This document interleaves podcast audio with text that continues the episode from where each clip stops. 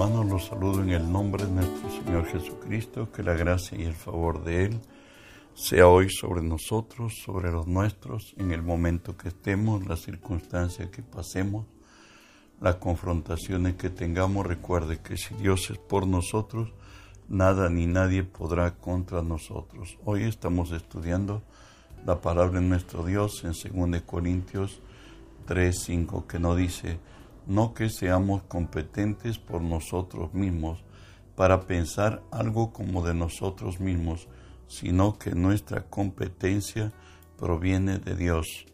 Precisamente seguimos estudiando la serie que he titulado Nuestra competencia viene de Dios. Hoy en específico estudiaremos la fuerza de la paciencia, por cierto que ha venido con Cristo a nuestras vidas.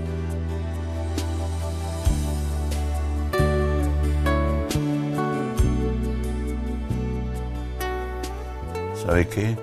La paciencia es la resistencia y conquista, la capacidad de confiar para que las promesas y planes de Dios se cumplan a la manera y en el tiempo de Dios. Josué 14 nos describe la paciencia de Caleb.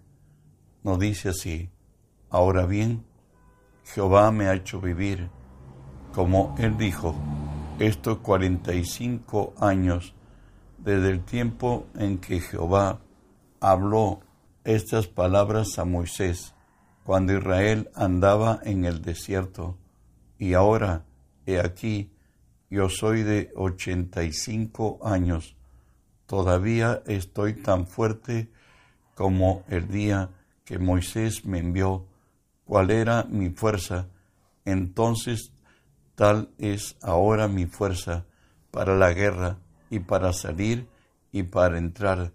Dame pues ahora este monte, del cual habló Jehová en aquel día, porque tú oíste en aquel día que los anaseos están allí y que hay ciudades grandes y fortificadas. Quizá Jehová estará conmigo y los echaré, como Jehová ha dicho a Josué. Entonces le bendijo y dio a Caleb, hijo de Jefone, a Hebrón por heredad. Un hombre de 85 años hoy tenía fuerza para derrotar a los gigantes, que se dice que los hijos de Anag han tenido una estatura muy elevada, hasta de 3 metros 15 de alto. Bueno, imagínense. Avanzamos. Es necesaria la paciencia para obtener el favor divino. Esto lo dice Hebreos 10:36, porque es necesaria la paciencia para que habiendo hecho la voluntad de Dios, obtengáis la promesa. Dios nos impuso la paciencia para así bendecirnos. Recuerde, que si Dios hiciera lo que nosotros queremos en el momento que estemos, la manera que deseamos, ¿sabe qué? Dios habría intercambiado roles. Nosotros seríamos el Señor de Él. Y esto es de imposible e imposible, sino para ilustrarnos. Dios le dijo a Abraham acerca de lo que había de, cómo se habría de tomar la tierra prometida. Génesis 15 dice así, entonces Jehová dijo a Abraham, ten por cierto que tu descendencia morará en tierra ajena, y será esclava allí, y será oprimida cuatrocientos años, mas también a la nación a la cual servirán juzgaré yo, y después de esto saldrán con gran riqueza, y tú vendrás a tus padres en paz, y serás sepultado en buena vejez, y en la cuarta, en la cuarta generación volverán acá, porque aún no ha llegado al colmo la maldad del amorreo hasta aquí. ¿Qué le está diciendo Dios a Abraham? Van a pasar circunstancias y condiciones para que la bendición los alcance a Israel como pueblo.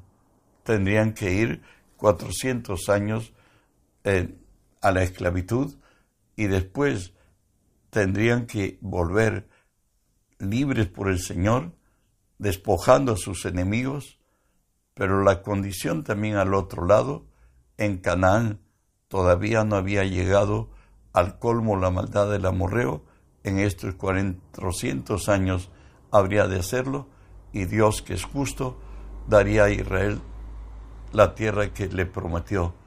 Habacuc 2.3 nos exhorta y nos dice así, aunque la visión tardare, aún por un tiempo, no se apresura hacia el fin, y no mentirá, aunque tardare, espéralo, porque sin duda vendrá, no tardará. ¿Sabes? Dios es así, aunque esto no limita a Dios que pueda hacerlo instantáneamente, sí o sí, automático.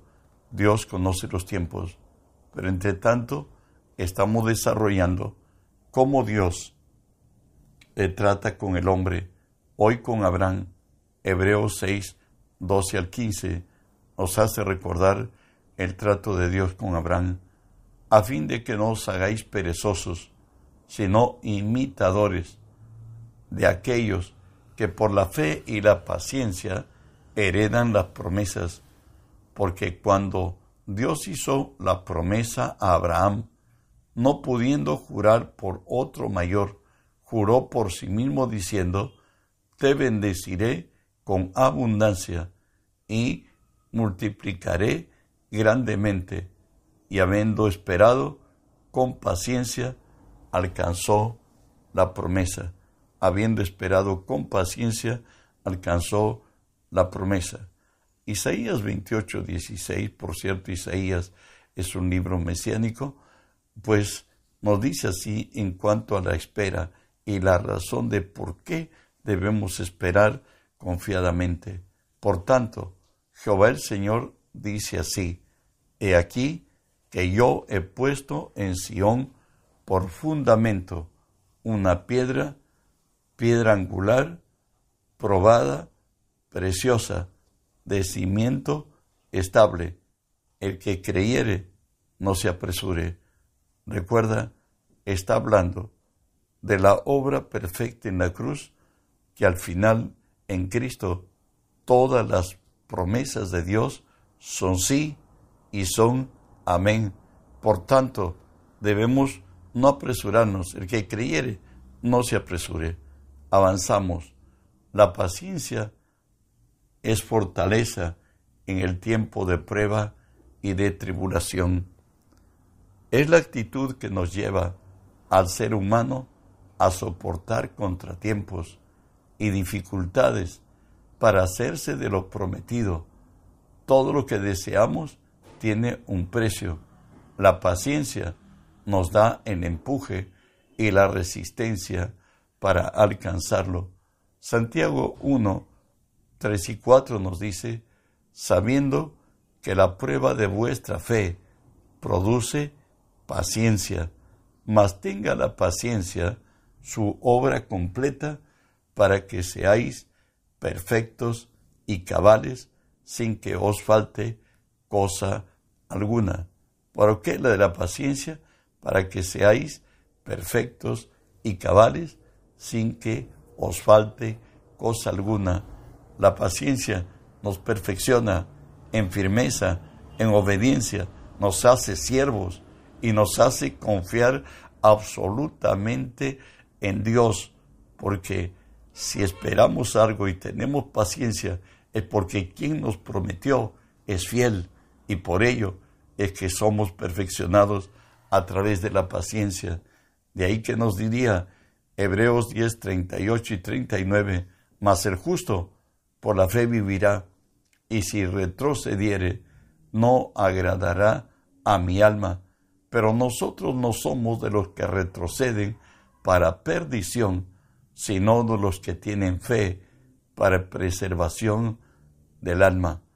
El que retrocede no agrada a Dios, mas nosotros tenemos fe y, y esperamos, confiamos en los dichos de Dios. De ahí que David, experimentado, fiel para con su Señor y nuestro Dios, dice a él en el Salmo 40, pacientemente esperé a Jehová y se inclinó a mí y oyó mi clamor y me hizo sacar del pozo de la desesperación, del lodo cenagoso, puso mis pies sobre la peña y enderezó mis pasos, puso luego en mi boca cántico nuevo, alabanza a nuestro Dios. David pasó una vida muy convulsionada entre la gloria, el, la persecución y un ejército entero persiguiendo a un solo hombre, pues el ejército de Saúl, sin embargo, Dios supo guardarlo del mal y él dice que su vivencia es como estar en el lodo cenagoso, en el pozo de la desesperación, donde no había nada que hacer en sus fuerzas, solo clamó y dependió de Dios. Si los problemas son muy, muy extremos, es necesario solamente refugiarnos en Dios. No es tiempo de hacer trato, ni contrato, ni concesiones de ninguno. Recuerde que Satanás viene a robar, matar y destruir. Él espera momentos álgidos de la vida para comprometernos a tomar decisiones donde nos llevan totalmente al, al olvido.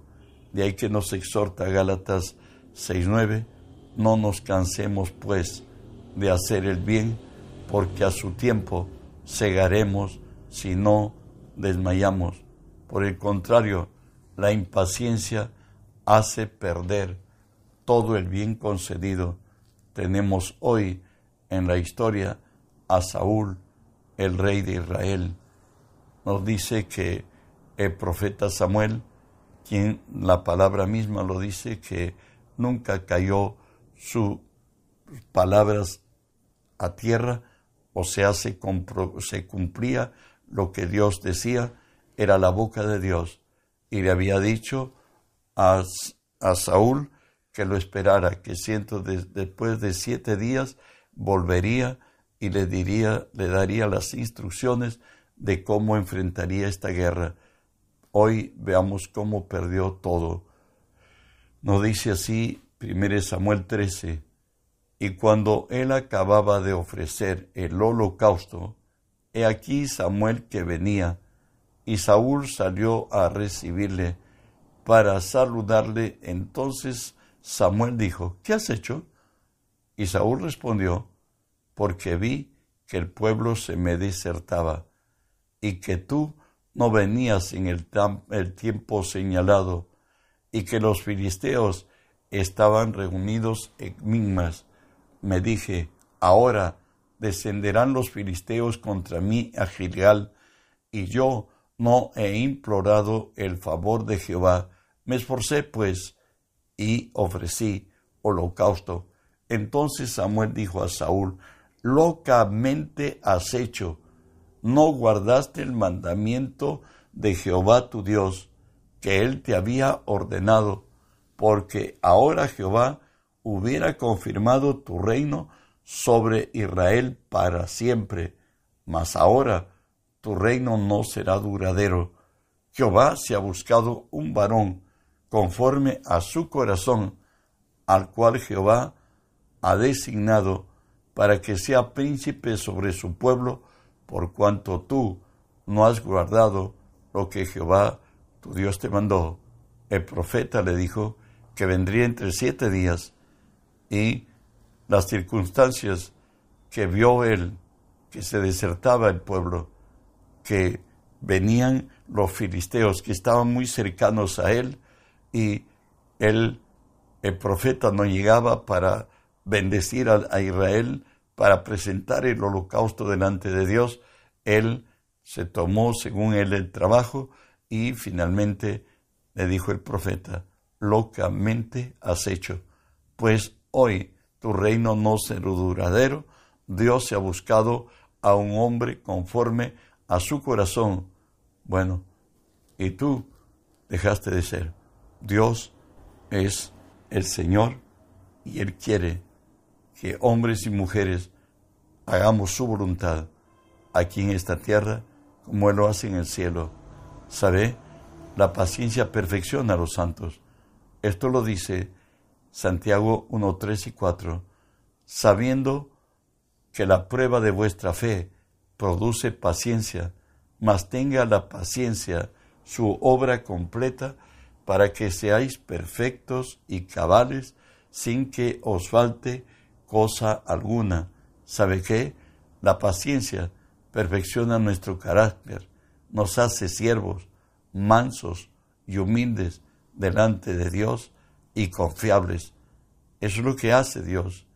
De ahí que 1 Timoteo 6:12, Pablo le exhorta a, a su hijo espiritual Timoteo, pelea la buena batalla de la fe, echa mano de la vida eterna, al cual asimismo fuiste llamado, habiendo hecho la buena profesión de delante de muchos testigos.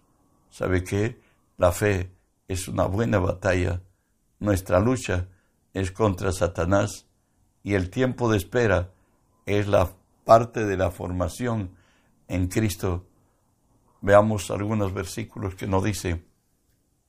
Proverbios 13:12 nos dice, la esperanza que se demora es tormento del corazón, pero árbol de vida es el deseo cumplido. Recuerden que la única forma de relación de Dios con sus siervos es la de amo y servidor. Por eso es lo que nos dice la palabra en, Hebreos 10:36, porque es necesaria la paciencia para que habiendo hecho la voluntad de Dios, obtengáis la promesa. El, en Salmos 31, 24 hay una exhortación a, a, los que somos siervos del Señor. Y siervo del Señor no es solamente los que están en el ministerio, todos somos siervos del Señor. Esforzaos todos los que esperáis en Jehová y tome aliento vuestro corazón. La paciencia muestra nuestra firme confianza y sólida dependencia en aquel que nunca falla. Volvemos a leer este versículo en Santiago 1, sabiendo que la prueba de vuestra fe produce paciencia, mas tenga la paciencia su obra completa para que seáis perfectos y cabales. Recuerde que la Escritura nos dice en Romanos 10:11, pues la Escritura dice, todo aquel que en él creyere no será avergonzado. Y como servidores de Dios nos exhorta el Salmo 125, los que confían en Jehová son como el monte de Sión, que no se mueve, sino que permanece para siempre. Al Dios nuestro le debemos creer, aun contra esperanza, como lo hizo Abraham, esperando 25 años para tener un hijo. Lo dice la Escritura así, Romanos 4, 18 al 20. Él creyó en esperanza contra esperanza para llegar a ser padre de muchas gentes, conforme se le había dicho, así será tu descendencia, y no se debilitó en fe al considerar su cuerpo que ya estaba como muerto, siendo casi de cien años, o la esterilidad de la matriz de Sara, tampoco dudó por incredulidad de la promesa de Dios, sino que se fortaleció en fe, dando gloria a Dios. Abraham, él le creó a Dios en esperanza contra esperanza. Él y la esposa estaban baldados. Él entró en la incapacidad de poder llegarse a su esposa y Sara había cesado su costumbre, aunque toda la vida fue una mujer estéril. Hoy todo estaba en contrario, pero él le creyó en esperanza contra esperanza. Veremos hoy la actitud de uno que sabe esperar. No volvemos al Salmo 27 que nos dice, hubiera yo desmayado si no creyere que veré la bondad de Jehová en la tierra de, los vivientes. Aguarda a Jehová, esfuérzate, aliéntese tu corazón, si espera en Jehová. En otra, descanse en él. David lo hizo y nos dice pacientemente, esperé a Jehová y se inclinó a mí y oyó mi clamor y me hizo sacar del pozo de la desesperación, del lodo cenegoso, puso mis pies sobre la peña y enderezó mis pasos. Salmo 143, 5 y 6 nos dice, en momentos de esperar, me acordé de los días antiguos, meditaba en todas tus obras, reflexionaba en la obra de tus manos, extendí mis manos a ti, mi alma a ti, como tierra sedienta. Él valoró las circunstancias frente a Dios en el momento difícil, por cierto, Pablo, que lo dice así, segunda Timoteo 1:12, por lo cual asimismo padezco esto, pero no me avergüenzo, porque yo sé en quién he creído y estoy seguro que es poderoso para guardar mi depósito para aquel día. Y nos diría Eclesiastés 3:11, todo lo hizo hermoso en su tiempo y ha puesto eternidad en el corazón de ellos, sin que alcance el hombre a entender la obra de Dios que ha hecho desde el principio hasta el fin. Recuerde que Dios conoce y nos conoce a nosotros desde antes de la fundación del mundo. Él sabe qué momento hacer, qué momento actuar y nunca nos dejará avergonzados. Él es el Señor, mayor es el que da que el que recibe. Y este Dios nuestro nunca nos fallará. Él es bueno su misericordia es para siempre. Bendito sea su nombre. No olvides de reenviar el mensaje, que el mundo entero sea lleno del conocimiento de Dios, como las aguas en la mar. Bendiciones.